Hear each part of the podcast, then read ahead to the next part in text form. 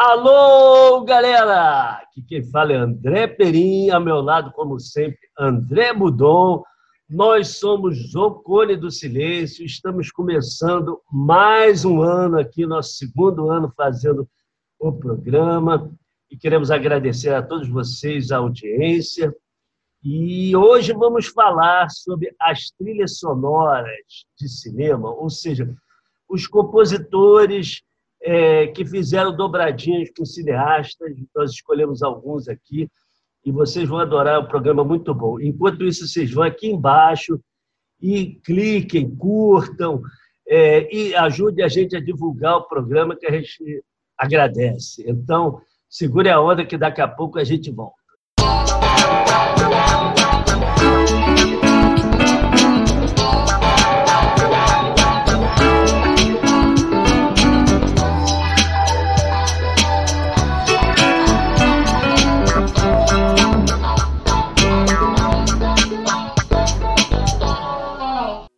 A gente está de volta. Primeiro agradecendo a repercussão aí do último programa do ano, do Bailão, que teve milhares de visualizações. A gente está muito feliz com isso. E mais uma vez a gente pede, dá aquela de Juquinho, chatinho. Assinem o, canal, sigam a gente, compartilhem os vídeos, deem seus likes, é, acompanhem a playlist, então, é simples chegar aqui na playlist. Digita no, no Spotify o Cone do Silêncio. Vai aparecer aqui o podcast. Desce aqui a, a barra, desce até o final e você vai em perfis. Clicou em perfis. Tá aí, playlists públicas. É só clicar aqui, episódio 28, trilhas sonoras. Vai estar tudo aqui a gente vai tentar fazer mais interação em relação ao programa e, as playlists da gente. Vai tentar comentar mais o que a gente está colocando nas playlists ao longo dos programas. Para você ter a trilha sonora para ouvir a gente conversando. Eu acho que é perfeito. Acho que porra, esse programa funciona muito bem se você colocar a trilha no fundo e ouvir a gente batendo papo sobre as músicas que a gente está comentando. Né? A gente, nesse programa, quer fazer uma homenagem aos grandes trilheiros do cinema, porque a gente ama cinema quase tanto quanto a gente ama música. E a gente vai tentar focar em cinco personagens, cinco compositores que fizeram uma música tão forte e uma, uma parceria tão intensa com, com alguns cineastas que é, uma coisa está ligada à outra. Você não consegue ver o filme entendeu? Sem imaginar a música dos caras, você não consegue é, ouvir a música dos caras sem conseguir, sem imaginar a cena do filme. São, são intrinsecamente ligados. É uma coisa, uma coisa curiosa aí é que assim esses compositores e esses cineastas, em determinado momento, eles criaram uma coisa que é quase indissociável uma das outras. Mas é um casamento assim relativo, porque tanto os compositores compuseram muita coisa fora, esses cineastas, e os cineastas fizeram outros filmes com outros compositores. Mas nos casos, no caso desses cinco que a gente encontrou, eu acho que o auge, eles atingiram o auge aí. Então, primeiro que a, gente, a primeira dobradinha que a gente vai pegar aqui é o Bernard Herrmann e Alfred Hitchcock, que foi assim aquela. O Herman, né, ele, ele criou a música de suspense. Tudo que veio no cinema de suspense, depois do, do, do, da, da, dobradinha, ele fez vários filmes com Hitchcock. Ele fez O Homem que Sabia Demais, a refilmagem de 55 ou 56. Acho que fez ele, sete filmes com Hitchcock. Sete. É, ele fez O Homem que Sabia Demais, ele fez é, Intriga Internacional, North by Northwest, é, ele fez Merne. Um Corpo que Cai, ele fez Psicose, ele fez Marne, Opções de Maladra, ele fez Cortina Rasgada, com o Newman. Não, é, ele fez Os Pássaros. É, Os Pássaros não tem, não tem trilha sonora, ele cuidou não, da... Mas da, é isso, isso é muito interessante do Hitchcock. O que é louco é isso, Perim. Não tem música no filme. O único, o único trabalho é o som incidental dos pássaros. Ele trabalhou a trilha do filme, no, no, no caso dos pássaros. Você pode rever o filme, não tem trilha sonora. Não, não tem trilha sonora. Mas aqueles dos. É, toda, todo, todos os efeitos sonoros do filme, dos pássaros, da, da, da, do, do, barulho das asas, do, do ataque, dos, dos, pássaros piando, é, tudo é, foi feito pelo Bernard Herrmann. Tudo Apesar é de nota musical. E o Herman tem uma parceria muito interessante antes com o Orson Welles. Ele começa com o Orson Welles. Ele começa com o Orson Welles no rádio. O programa que o Orson Welles fazia, de... teve aquele programa da Guerra dos Mundos, né, famoso, que porra, o Orson Welles narrou a Guerra dos Mundos como se fosse pegou o livro do H.G. Wells e, e, narrou a Guerra dos Mundos. Ele leu o livro da Guerra, da, da Guerra dos Mundos, ele adaptou como se fosse um programa de rádio. E as pessoas entraram em pânico. É. Mas a participação do Herman na Guerra dos Mundos é engraçada, porque é como se fosse a orquestra da rádio. Exatamente. Enquanto os marcianos estão invadindo a Terra, vamos, vamos voltar à nossa rádio com a nossa música ligeira. Daí tocava. Exatamente. Daí ele faz um Cidadão Kane. E aí ele entra no radar. Ele entra no radar dos, dos compositores, entendeu? Davam algo a mais, entendeu, para os filmes. Mas aí ele chega no auge com o Hitchcock. E realmente, é, é o, o, o que ele faz, principalmente, eu acho que tem duas trilhas dele com Hitchcock que, que excedem, cara. Que realmente acho que dão a marca do que ele fazia. É o Corpo que Cai, Vértigo, né, na, na, original, que assim, ele dá a sensação de vertigem com a música e de pesadelo. Né? A história do filme é, é, é, um policial que porra, se aposenta porque ele perde um parceiro que não conseguiu salvá-lo porque ele tem medo de altura. Aí ele é contratado por um, por um ricaço para poder seguir a mulher. A mulher forja o, a mulher forja o, o suicídio pulando de uma torre.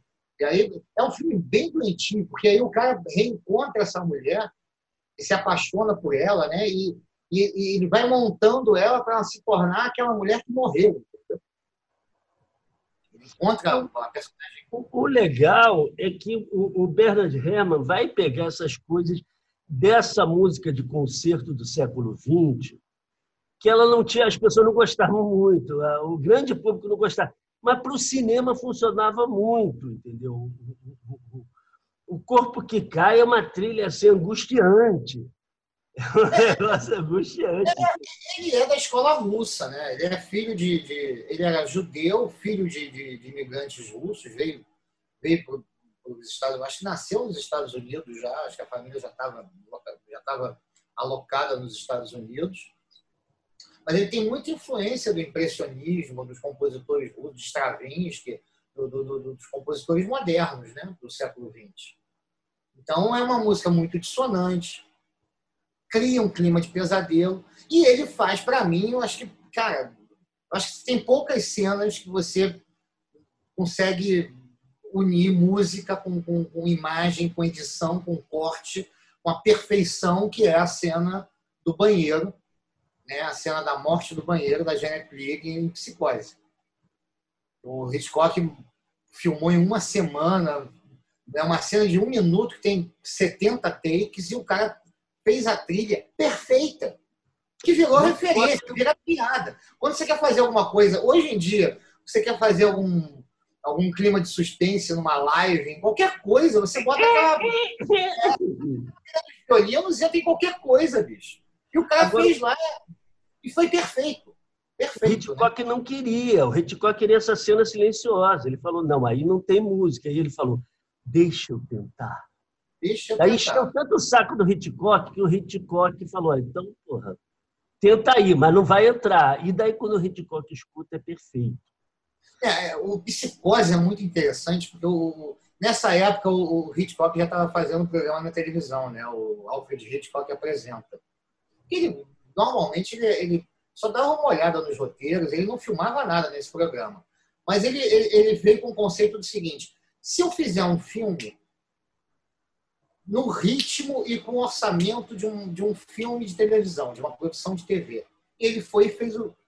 Tanto que ele, ele fez em preto e branco, que era mais barato. Ele pegou a, a Janet Leigh, que era uma atriz ainda desconhecida. Ele pegou o, o, o, Porra, agora me esqueci o nome do, do ator que fez o, o Anthony Perkins, desculpa. O Anthony Perkins também era um ator novo, não muito conhecido, e fez o filme. E como ele matava a personagem principal com 20 minutos de filme, ele falou o seguinte: Olha, não deixe ninguém entrar no cinema depois, depois do início da sessão. Porque senão os caras vão ficar putos, porque pô, eles vão entrar no meio.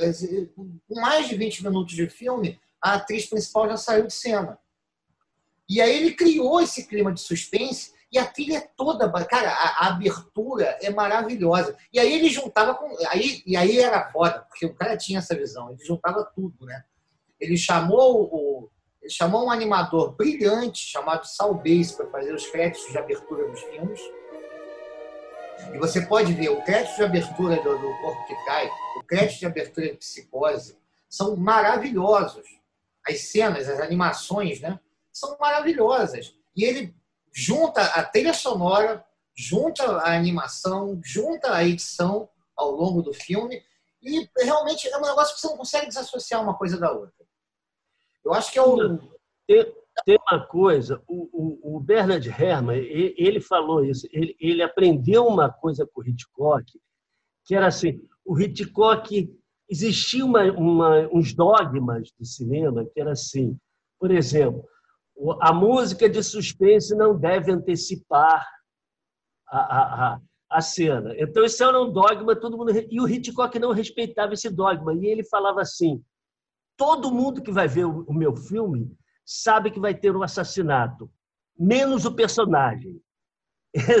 Maravilhoso. Porque a música não está com o personagem, a música está com o espectador.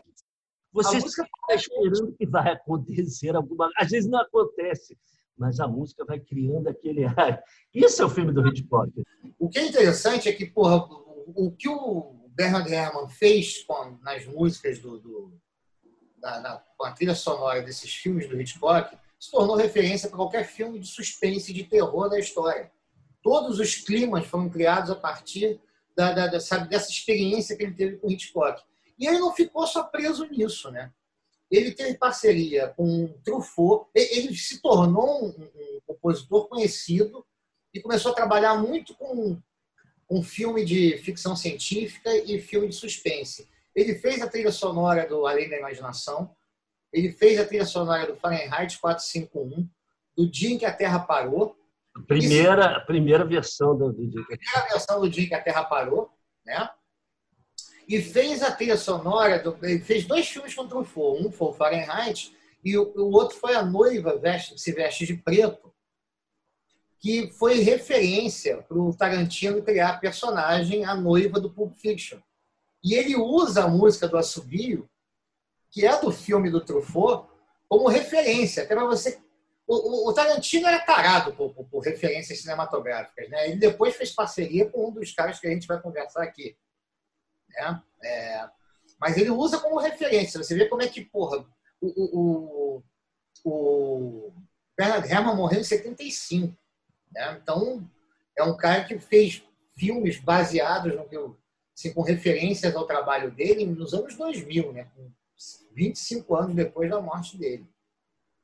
E, e a última trilha sonora dele é excelente, que é a trilha sonora do Taxi Driver, que é filme noir de suspense perfeito, cara. Ele pegou o clima de Nova York, daquela Nova York suja, falida dos anos 70, entendeu? E jogou na tela. É muito bom mesmo, vale a pena dar uma ouvida. Então vamos para a nossa segunda dobradinha aqui, que é Frederico Fellini e Nino Rota. Que assim, também é o caso. O Nino Rota fez várias trilhas por vários é, cineastas italianos, Visconti, vários. E o Fellini também teve um momento ali que ele, que ele, que ele já, sai, já sai do Nino Rota e, e, e começa a utilizar outros. Mas o casamento assim entre eles assim é perfeito, porque aquele clima de, de onírico, de sonho, circense, um pouco nostálgico. O Nino Rota pega aquilo perfeitamente. Né? É, o Nino Rota é outro também, né? Tem aquela leveza melódica da, da música italiana, né? popular. tem um.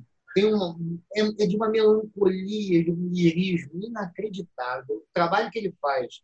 Eu acho que tem três filmes que realmente é, você não pode desassociar a música do filme, que é, é A Estrada da Vida, que é a história do Zampano e da. Porra, esse filme é lindo demais, né? O Anthony Quinn, novo ainda, é um circo itinerante e ele cria esse clima circense, né? O Fellini adorava circo, né? É. Ele também. A parceria deles, entendeu? Nessa essa coisa bambembe, entendeu? Popular, popular da, da, da Itália dos anos 40, dos anos 50, é simplesmente antológica. Tem a Estrada da Vida, tem a Doce Vida, e aí ele pega uns elementos de jazz, entendeu? Aquele jazz branco da Itália. Você teve isso na Itália, né? Muita... A Itália, depois da Segunda Guerra Mundial, se tornou um país, um país absolutamente americanófilo, né? Eles consumiam. O, o, o Fellini disse assim: é, é, eu não conhecia a América. A América, para mim, era a América do cinema. Foi a América do cinema que me fez apaixonar pelo cinema.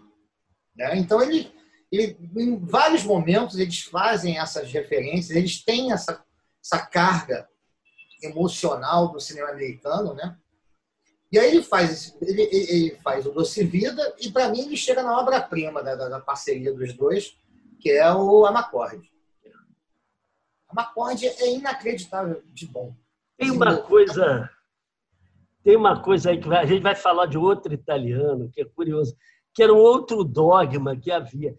Não é, é, os, os, compositores evitavam melodia. Havia a ideia que a melodia atrapalhava a, a, o entendimento do filme, poderia roubar a cena. E o Nino Rota é um melodista perfeito. Ele consegue sublinhar as emoções na melodia. São melodias simples e que vão direto ali na, na, no sentimento italiano, né? Isso é uma coisa de italiano. É, italiano. E, e, e, e, um dos nossos não italianos tem muito disso, que a gente vai comentar daqui a pouco. O, o Nino fez. O Nino deve ter uns 20 filmes, sem, sem exagero, mais 20 colaborações com o Fellini, ele colaborou. Ele também. Aí, o, o que, que o Coppola fez, né? Coppola, quando Mas, foi fazer. Aí, antes, antes, antes de chegar no Coppola, o, último filme que ele faz com o Fellini é um presente para qualquer compositor, que é o ensaio de orquestra. É, é. E o, o, assunto é a música. É, o, o ensaio de orquestra é, é, uma filmagem de uma orquestra em que começa cada músico a achar que ele é o principal da orquestra. E aí uma, uma, faz uma, uma, uma metáfora à sociedade, aquela briga. E ele transforma aquilo numa sinfonia do caos, né? Você, o, o filme é, é, o filme é uma música, né? É um filme sobre é um filme sobre a música, né? Sobre a música.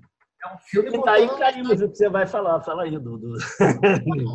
Pois é, assim, a, a, a referência da, da, da, cultura italiana, da, da, da, da herança genética né, musical italiana é tão forte que o Coppola, quando vai filmar o Poderoso Chefão, ele não escolhe outro cara para poder compor, senão o Nino Rota. E, porra, o que o Nino Rota faz no Poderoso Chefão é, é tão forte quanto qualquer coisa que ele fez com o Fellini. O tema do Poderoso Chefão, de abertura do filme, com o, o sujeito falando I Believe in America, que começa a tocar aquela música no fundo, Porra, dá o tom do filme. E, e, são várias, são, são coisas que você poderia ouvir no filme do Fellini. Aí a gente segue. Para mais um italiano. que para mim acho que é o meu preferido, cara. Porque, é, tirando esses filmes maravilhosos que ele fez, ele, ele, ele tem uma. Ele se sustenta como compositor, cara. Eu, a gente trabalhando aqui na playlist, eu fui ouvir a playlist dele fui ver o. Vamos falar, a gente está falando do, do, ah, é. Ennio Morricone. Ennio Morricone. Ennio Morricone. E a, o casamento aí com o Sérgio Leone, mas tem muita coisa do Ennio Morricone. Né? O Sérgio Morricone, é, o Sérgio Morricone, desculpa, o Sérgio, Sérgio Leone, ele, ele era um cineasta italiano, fanático pelo, pelo, pela, pelo western americano e foi produzir o western na, na, não na Itália, né? Os filmes foram na, na Espanha. Então, a trilogia do, do, do, do, Sérgio Leone com, com Clint Eastwood é toda filmada na Espanha. O que, que ele fez? Ele, ele tinha um orçamento baixo, né? Assim, os filmes, os western spaghetti eram orçamentos baixos. Mas ele, ele contratou um ator que estava no início de carreira nos Estados Unidos, que era o Clint Eastwood, tornou o Clint Eastwood a referência de qualquer pistoleiro de bang bang da história. Qualquer filme, você tem um pistoleiro, você tem que imaginar o Clint Eastwood e aquela porra daquele poncho dele, com aquele chapéu, entendeu? E fez a trilha. E aí, para fazer a trilha, ele chamou o Morricone, que teve uma grande sacação. Ele falou assim: bom, é baixo orçamento também para a música. Então eu não posso contratar uma orquestra. Então eu vou usar elementos da música americana, de instrumentos que os caras do Velho Oeste usavam. Então você tem na, na, porra, na, na trilha, na, na, na trilha na, na, no tema mais famoso que é do bom, mal e o feio, você tem gaita de boca, aquela bolinha, põe, põe, é. põe, põe, você tem gaita, você tem ocarina, você tem guitarra elétrica. Coral, tem... celeste, é uma colagem de, de, Ele deu uma liberdade muito grande para o Morricone. Aí tem uma, uma questão também o seguinte: o que era feito antes em música de oeste em Hollywood, isso, isso é engraçado. Meio de compositores eruditos que transpuseram uma coisa muito do leste europeu, porque foram, foram compositores muitos que fugiram do, do, do, do nazismo. Coisa... E tem muita coisa do leste europeu, que, que, que parece que é Velho Oeste, mas que é tipo, pam, pam, pam. Aquilo não tem nada a ver de, de, de Velho Oeste. Ah, eles fizeram uma música triunfalista. É. Mas aí, mas aí até a concepção... O épico, né? O épico que ca cairia em qualquer coisa, caiu no Oeste. Mas aí que é interessante a concepção estética, até do Sérgio Leone como, como, como cineasta. Né? Ele fez um Velho Oeste de gente suja, desdentada, feia. Sim, anti-hollywoodiano, anti completamente anti oposto que Hollywood faz. O, o Bang Bang americano, a referência de Bang Bang nos Estados Unidos, de western americano, era o John Wayne, sempre com aquele chapéu imaculado, a roupa limpinha, entendeu? Porra, sabe? Assim, ele, o John Wayne apareceu nos filmes se tivesse acabado de sair do banho. Cabelo penteado. Aí você vai pro, pro Velho Oeste do, do, do Sérgio Leone, filmado no deserto da Almeria, na Espanha, entendeu? Os caras tudo sujo, suado, fedorento, sujo de terra, entendeu? É, você tem o, o, o, bom, o mal e o feio.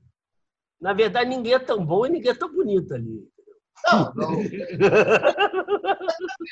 o único razoavelmente bonito é o, é o, é o Clint Eastwood e o feio é feio mesmo. Ele e o Ola que tá nojento nesse filme.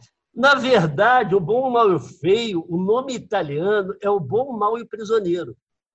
É, eu, bom, eu, bom, mal e o feio. Os caras deixam, não, vou botar logo o bom, mal e o feio que vem demais. E aqui ficou três homens em conflito que eu acho que perde completamente o. Perde porque os três não estão em conflito, né? É cada um por si, né? Pô, tu quer coisa mais para ir ao cinema? O que, que você vai ver? O bom, o mal e o feio. O bom, o mal e o feio. Eu acho mas eu acho ótimo também. O bom, o mal e o feio não, não é tão forte como o bom, o mal e o cativo, né? E o preso. Claro, claro. O bom, o mal, o feio. Ah, é muito bom, cara. Muito bom, muito bom. Gente. Isso é maravilhoso. Mas é o melhor... É, é para mim, o melhor Bang Bang de todos. É o melhor western de todos, cara. É o que eu mais gosto de assistir. É o, é o que menos... É aquilo, você... Tem uns que você vê você fala assim, bom, passou, né? Assim, ficou datado. Mas esse não fica. Esse realmente é inacreditável. Tá? Ele, ele, ele dura até hoje muito bem. E daí ele fez a. Assim, depois da trilogia, ele faz o. o aí ele vai para o épico, né? O Sérgio Leone vai para o épico do Velho Oeste. Ele faz três filmes de circunstância, de bandido contra bandido. Não tem mocinho nos filmes do, do, do, do Sérgio Leone, né? Não tem mocinho. Não tem o, o não tem o bom moço, todo mundo é meio vilão, né? não tem, são todos anti-heróis. Aí ele vai para o grande filme dele, dessa fase, que é o Era Uma Vez no Oeste. E aí o, aí o, o Morricone arrebenta, né? Tem a cena do duelo no começo com a gaitinha, o Charles Bronson. Essa cena é antológica, né? Esse filme é maravilhoso. Ele pega o, o Henry Fonda, que é um ator porra, conhecido por fazer o papel do bom moço né, americano, e bota ele de vilão. Né? Bota o Henry Fonda de vilão no filme. Né? E a trilha, tem uma, tem uma, uma trilha com coral de um. Porra, é. Hum. Tá, vai estar tá aqui na playlist. Né? Eu, acho, eu acho que o Morricone, assim, ele usou ali muito como colagem, o conceito de colagem porque ele pega se a guitarra, ele pega o coral, ele pega uma celeste, ele pega ele pega elementos e, e, e faz um negócio. Ele tinha o, o, o, o Morricone já era muito ligado com a música mais popular, o jazz, com a música pop. Então ele tinha, ele sabia usar isso em função daquele clima velho oeste sujo, era aquele velho oeste sujo. E assim, é, é, o não Hollywood, é o não Hollywood. Não tem aquele sentimento. Por exemplo, você não vai ver nesses filmes a mocinha limpinha. Não tem, não tem. Não tem. O mundo é anti-herói. Todo mundo está. Não tem as regras, as boas regras do Velho Oeste, que não se atira pelas costas, não se trapassa. Porra, vale tudo. Abraço, vale tudo. E isso ele, na trilha, ele aproveita de maneira assim. É, eu acho que assim, depois dele, a trilha sonora de Western virou outra coisa. Virou outra coisa. Virou ali um modelo para. Né? Os dois fizeram isso com os filmes com matemática. Né? O, o, a trilha mudou e o, o estilo de se filmar filmes no western, né, a estética mudou também com o Sérgio Leone. Yeah. E essa parceria continuou e aí é muito legal também. Eles ficaram anos sem, sem trabalhar juntos, até porque o Sérgio Leone é um cineasta besteiro. Aí depois dessa parceria com essa parceria com o Sérgio Leone fica adormecida um, um tempo e volta no último filme do Leone, que é o Era uma vez na América, que é um filme de gangster. E ele também pega, é impressionante. Ele, ele, ele e, e aí tem muito, é engraçado que você ouve a trilha, é muito, ela remete muito ao trabalho que o Nino Rota faz no Poderoso Chefão. São músicas lindas, para as cenas mais tenebrosas. O cara colocava uma música melodiosa, linda, melancólica, lírica, para as cenas mais violentas do filme. Porque é, é um filme sobre as reminiscências, os caras, o filme começa, é um filme todo de flashback, então eles vão lembrando do, do, do da época em que eles eram jovens, os atores eram jovens e se conheceram, os personagens se conheceram e montaram a gangue lá, que depois você vai acompanhando a história ao longo do filme. E tem muito dessa nostalgia também, tem muito dessa nostalgia da, da, da, canzone, da canzoneta italiana do, do, do início do século XX. É muito bonito também. Mas ele consegue fazer isso, essa coisa da nostalgia, os italianos conseguem fazer perfeitamente. Tanto que o Morricone vai depois e faz Cinema Paradiso, né? É, ele junta com o Tornatori, que faz os três filmes do Tornatori, que os três são muito bons. O Cinema Paradiso foi o que ficou mais conhecido. Mas tem o do A Lenda do Pianista, A Lenda do Pianista Fantasma, eu acho. Esse filme é muito bom. E Malena, que é um filme muito legal. Muito legal. E assim, ele pega ali, parece que até que é um outro compositor, porque ele pega ali uma coisa melodiosa, que é muito bonito. É muito bonito.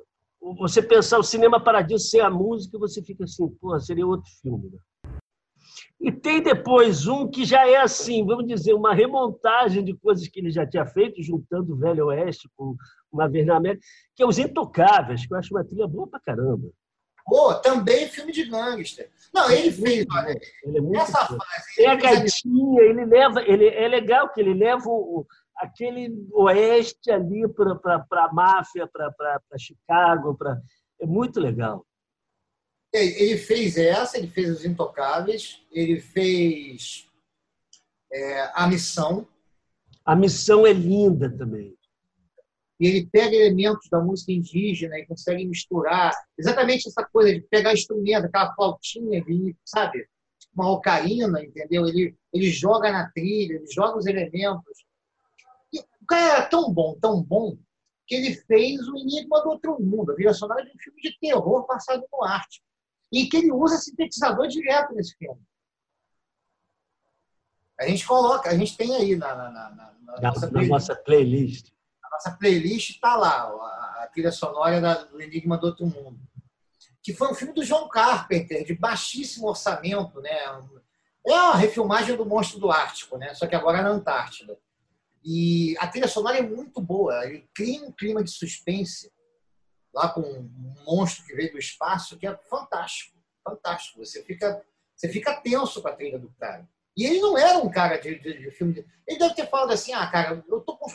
eu ganhei esse sintetizador aqui, eu vou ver o que eu posso fazer com isso aqui. Me chamaram para fazer essa trilha, eu vou fazer essa porra. E fez e é um cara é muito boa a trilha. O último filme dele, ele volta às raízes com um fã incondicional que é o Tarantino, que, que leva ele para fazer a trilha dos Oito Odiados. Que era fã. Já é, já é influenciado pelo Sérgio Leone, já, já volta. Já volta. é influenciado pelo Sérgio Leone, que é influenciado pela música do Ennio Morricone. Ele cita Ennio Morricone várias vezes no Django.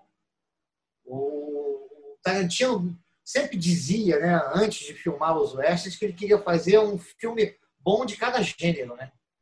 Então ele já fez filme de gangster, ele já fez agora ele já fez filme de kung fu, agora ele está fazendo, ele fez dois filmaços de, de, de, de gangue, de, de bang bang, né, de velho oeste.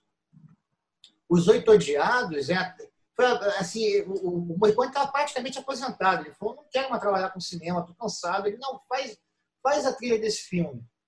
Como é um filme com muito pouca música, ele trabalha em duas suítes bem grandes, assim, de 7, 8 minutos, que é a abertura do filme e logo uma cena no ápice do filme, né, no, no clímax do filme, ele também, ele também cuida da trilha no final do filme.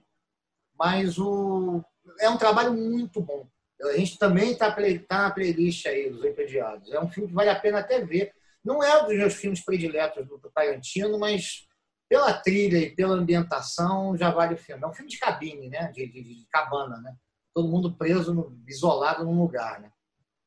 E o Morricone sabe fazer isso. Ele fez isso no Enigma do Outro Mundo. Então vamos na nossa quarta dobradinha. Henry Mancini e Blake Edwards. Esses aí é engraçado, porque o Blake Edwards, ele era. Ele, ele foi assim, é, conhecido pelas comédias. Mas o primeiro trabalho que eles fizeram juntos foi numa série de televisão de, de ação, que era o Peter Gunn. E o Peter Gunn, o Mancini tinha uma coisa muito interessante, diferente dos outros. O Mancini se preocupava muito com a qualidade de gravação. Que era uma coisa que na época não tinha. Ó, tem o estúdio lá, põe microfone, grava orquestra, ele queria gravar os instrumentos separados, às vezes uma coisa. E ele grava o Peter Gunn e o Peter Gunn se torna uma série. Ele vira um disco e vende horrores. vende horrores. E ele passa a fazer isso. Eu acho que o Rei Mancini é, é talvez dos compositores que tenha mais discografia, porque passou a ter vida própria. As trilhas sonoras tinham vida própria. E ele era um cara do jazz, né? Ele, ele, ele assumiu essa coisa do jazz, da música latina, da coisa, e tem trilhas maravilhosas. Tem muita coisa de música italiana também, até porque ele é filho de italianos, né? É. Então ele tem uma, uma coisa melódica. O jazz dele é melódico, né? As trilhas dele são melódicas, né? Você tem muita, muito componente melódico. O, o, a parceria mesmo, assim, eles estouram, né? A, a, a dobradinha Blake Edwards e, e Mancini estoura com a Pantera Cor-de-Rosa pensa apresentações, né? Todo mundo já ouviu, né? É, mas a Pantera é coisa, porque o primeiro filme da Pantera eu tiro no escuro. E não, não, tem... não. O primeiro não, da série eu tiro no escuro. O primeiro da série, não, não é. O primeiro da série é a Pantera Cor-de-Rosa. Mas aí a, a, graça é a seguinte: deixa eu te contar a história. No primeiro, é um filme de ladrão. O, o Peter Sellers, o Clouseau, é, é um coadjuvante no filme a, a, história a história gira em torno do David Niven, que é o gato, que é o grande ladrão de joias, e o Robert Wagner, que era um novato americano que vai tentar roubar o diamante lá da Pantera Cor-de-Rosa. O Clouseau era um era um coadjuvante do filme, era um alívio cômico do filme. O filme era todo baseado nesses dois personagens. Aí o que acontece? O filme estoura, mas estoura muito acima das previsões do que eles imaginavam, mas o que todo mundo queria ver no cinema era o Clouseau. Aí o Clouseau volta num tiro no escuro. Aí é o, é o primeiro filme. Mas o, Clouseau... o tiro no escuro não tem a música da Pantera. Não, o tiro no escuro. Eu escutei. Tum, dum, dum, é, dum, é. a música do desenho animado do inspetor, que é o A Shot in the Dark. Aí ele segue. Pra... E aí é o seguinte: a história é muito doida, porque o, o, o Peter Sainz odiava a Pantera Cor-de-Rosa e odiava fazer o filme. Tá de saco cheio. Ele tinha medo de ficar é, é, identificado com o personagem do mesmo jeito que o que o, que o Sean Connery tinha de ficar identificado com o James Bond. Né?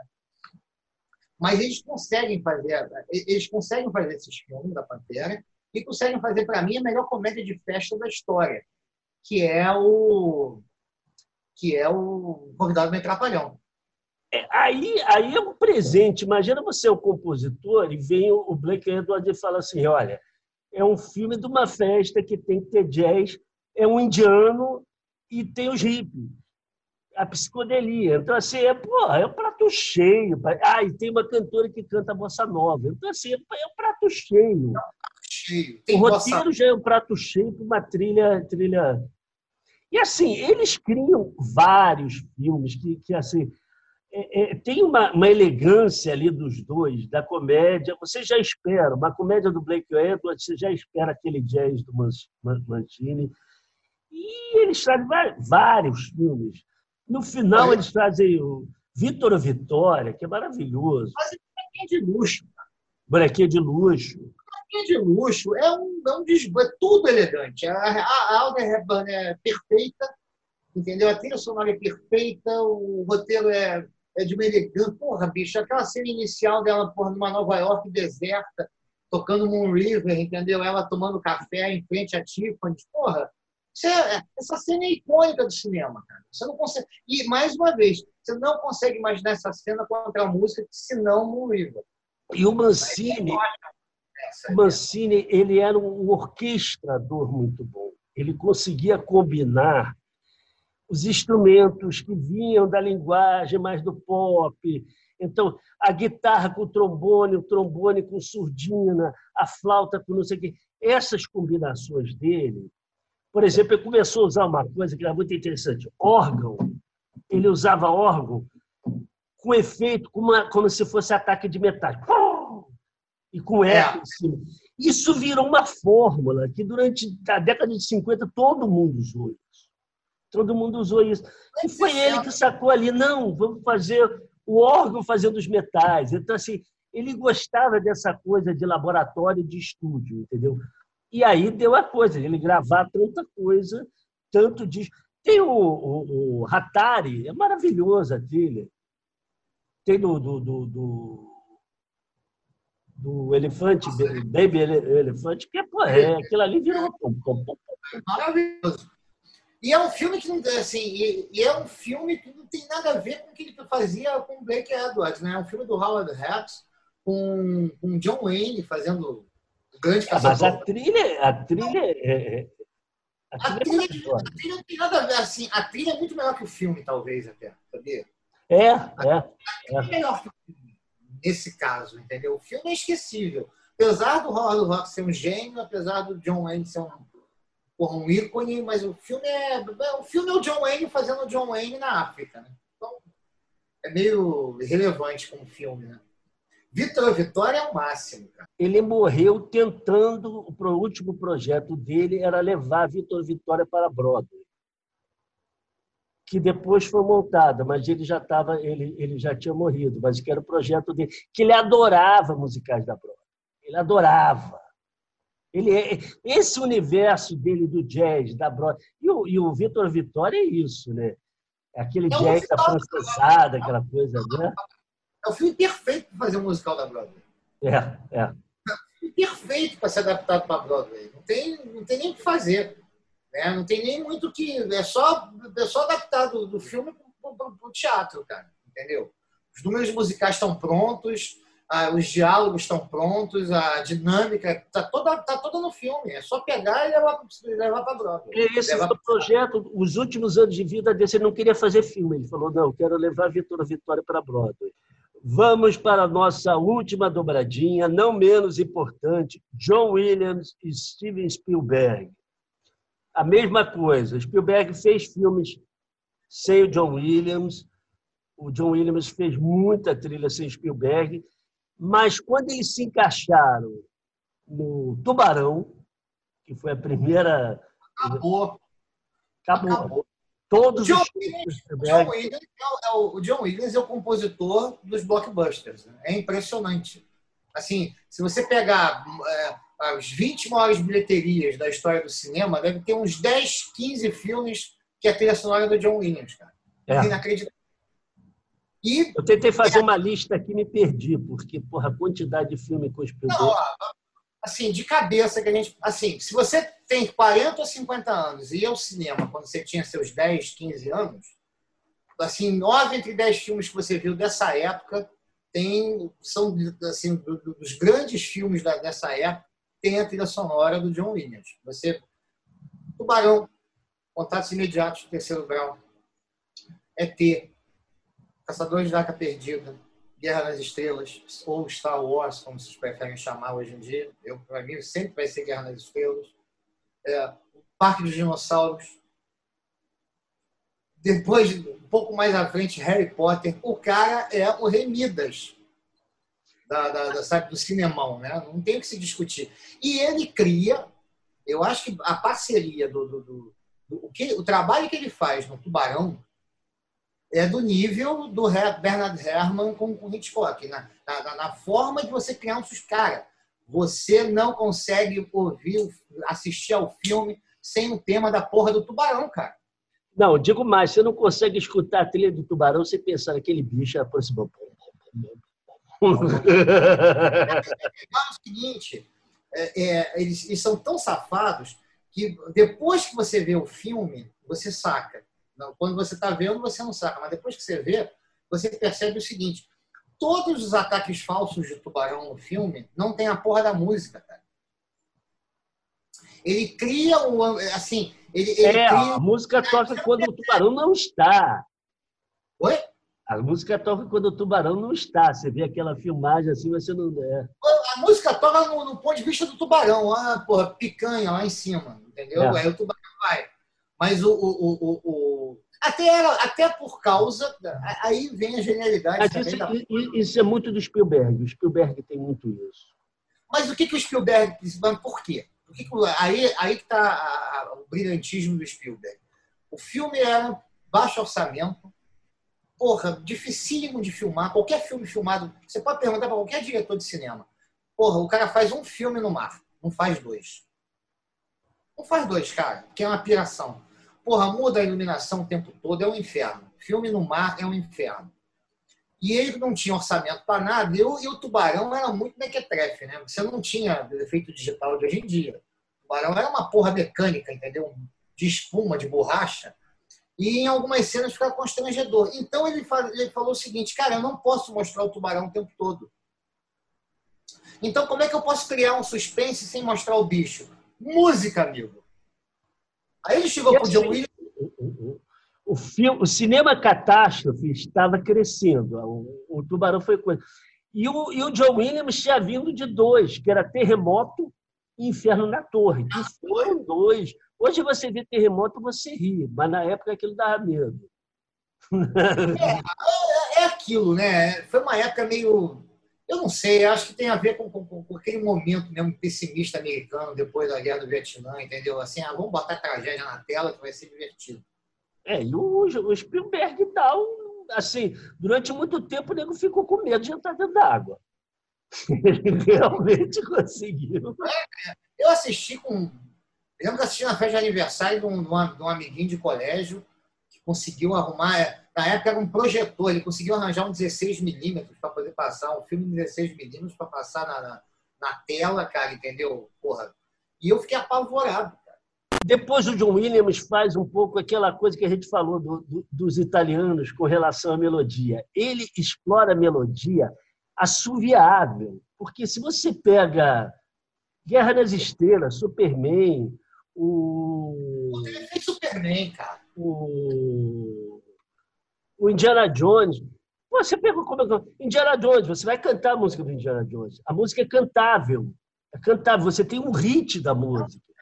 Cara, Superman, essa, esse, esses merda da, da, da, DC não conseguem fazer um filme que preste do Superman porque eles não põem a porra da música do Superman. É, é. Eles têm que usar a droga da música. Cara, nesse último, nessa porcaria desse, desse Liga da Justiça, a cena, os caras dão aquela, aquele boa, agora vai tocar a porra da música. Aí eles, aí eles fazem uma, uma matéria incidental que, que lembra a música. Eu falo, toca a porra da música. Mas aí, cara.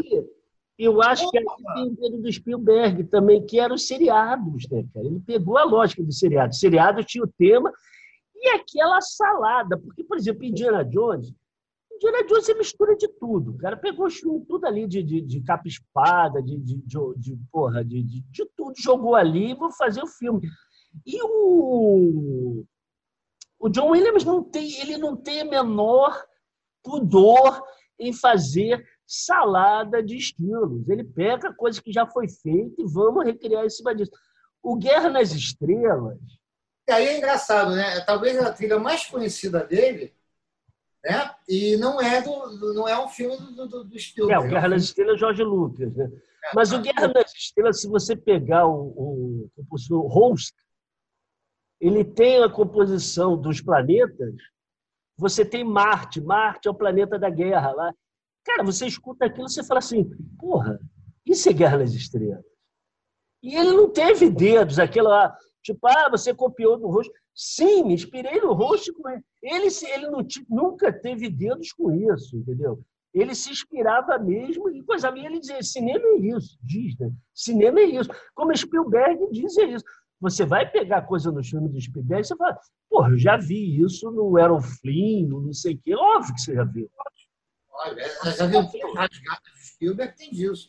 E aí é legal, assim, mas eu, a gente está falando do Tubarão. Eu acho que tem um outro filme que é muito legal, assim, da, da, da, utilização da trilha pelo Spielberg, porque é a, o meio de comunicação do filme, que é um contatos imediatos, cara. O contato imediato é perfeito. Porra, é, cara, é, faz parte da história. A, a, concepção do cara do tipo assim, qual é a, a, a única linguagem universal, assim, interplanetária? assim que porra que qualquer pessoa pode entender, qualquer ser de extraterrestre teria mais facilidade de entender. Música. E aí ele faz aquele tema musical, entendeu? Para entrar em contato com a nave mãe, aquela, aquela cena final do porra daquele duelo de porra musical da nave mãe, entendeu? Com, com, com os pianistas tocando. Cara, aquilo é sensacional. Para quem, é, quem gosta de música, que também é uma é um porra Cara, é uma trilha absolutamente porra, emocional. Aquela cena da, da, do voo do, das bicicletas, entra, a trilha entra no, naquela cena, porra, você arrepia todo no cinema. É um filme também. São, são filmes que remetem a uma inocência. O, o, o John Williams tem isso, cara. Ele não, é, não é à toa que ele foi escolhido para fazer o Harry Potter. Ele é, remete. O ET tem uma viagem, que a câmera toda ela está na, na, na, visão do garoto. Né? Não, o filme inteiro é filmado na visão do ET. É, é, é o mundo infantil do, do garoto com ET. Ah, o mundo adulto ali é outra coisa. Os adultos do filme são mostrados de, de, sabe, da cintura para baixo. Aquela cena inicial do filme, você não vê o rosto de ninguém. Os caras procurando o ET no mato, você vê e você identifica o, o agente gente boa por causa das chaves do cara. No livro, eu me lembro que eu li quando era moleque, o cara era apelidado de Kiss, de Chaves, exatamente por causa do, do, do molho de chaves, do chaveiro no, no, porra, na cintura, preso na cintura. É, assim, são as sacações, aí, aí é que eu falo, né, cara? Você junta música, junta um, um diretor com uma visão, cara, privilegiada em relação ao que ele quer fazer com um projeto e faz uma obra-prima, cara que não dá para ser. Você não, você não consegue imaginar o, o ET ou o Caçador de Você não consegue imaginar o Indiana Jones contra a música. Não, não. Você pode até até refazer o Indiana Jones, refilmar o Indiana Jones, um novo ator, até porque o Harrison Ford já 80 anos e não, não segura mais a onda. Mas, porra, você não consegue tocar música. E, e, o John Williams recupera aquela coisa anterior, lá do Hollywood inicial, que é assim, aquela orquestração, são orquestras imensas, coisas, mas uma qualidade que aquela época não tinha, uma linguagem que aquela época não tinha. É música sinfônica, né, cara? É, é, é. música sinfônica. Entendeu? É, é, é, é muito forte. Muito forte. Eu acho que o Williams ele fecha bem esse, esse cenário. Né? A gente pode lembrar de outras parcerias. Cara, para mim, é porque durou pouco e eu acho que o compositor não tem tanta projeção. Mas, por exemplo, o trabalho do David Lean com Maurice Jarret, porra, que pega. Não, tem vários, tem vários. Tá, essa dupla fez a Ponte do Rio Quai, Lawrence da Arábia e Doutor de Vago. Isso é coisa muito séria. É. Mas, assim, mas é que tá. É, são caras, são parcerias que são mais, mais herméticas. O Maurice Jarret também não era um cara que compunha muito para o cinema. O David Niven era um cineasta desejo. Até porque qualquer filme dele era complicadíssimo de ser feito. Porque eram produções que hoje em dia são inviáveis de fazer. Né? A gente é, não. A gente, a gente fala. sempre fala aqui, no, no, quando pode, de alguma leitura, alguma coisa, tem esse aqui, são dois volumes. Isso aqui é o Calhamaço, a música do cinema do João Máximo. Isso aqui é a Bíblia. São dois volumes. Isso aqui é a Bíblia. O cara fez um levantamento. É um absurdo o levantamento. Ele pega por nacionalidade. Você vai saber do cinema japonês, cinema finlandês, compositores do coisa. É muito, muito profundo. Assim, a gente pegou aqui um, um trechinho do capítulo. Vamos Mas combinar. quem quiser se aprofundar, esse Vamos livro é, é, maravilhoso. Vamos combinar que o João Máximo faz luz ao sobrenome, cara. O que ele, o que ele bota a mão para escrever. Cara, a biografia cara, do Noel dele é maravilhosa. É, eu ia falar exatamente isso. A biografia do João Máximo sobre Noel Rosa. Porra, é brilhante, cara. Brilhante. É um cara que realmente. É, é, esse livro é impressionante porque ele conta as histórias do filme, daí você assim, pô, o cara viu tudo isso, cara. O cara viu. O cara viu, porque ele não fala só da trilha, ele fala dos detalhes da composição, da composição, dos atores e ah, uma trilha boa para um filme bobo, uma trilha boa para um filme excelente, sabe? Você vê que o cara viu os filmes. Ele podia fazer um, um, um, um, outro livro só sobre os filmes, porque o cara tem material. É, é impressionante, assim. É impressionante. Mas para a gente, se a gente fosse mais fundo aqui, o programa ia durar mais quatro horas. Já ficou longo, né? A gente vai ficar por aqui hoje, mais uma vez, pedindo a colaboração de vocês. Assinem o canal, é, deem seus likes, porra, curtam a gente, compartilhem, mandem sugestões, ouçam as playlists. Gente, as playlists são legais, vale a pena. Bota de trilha sonora para ver o nosso programa, que vai ficar legal. Tá? A gente fica por aqui desejando um feliz ano novo para vocês e até a semana que vem. Até a semana que vem, pessoal. Valeu, gente.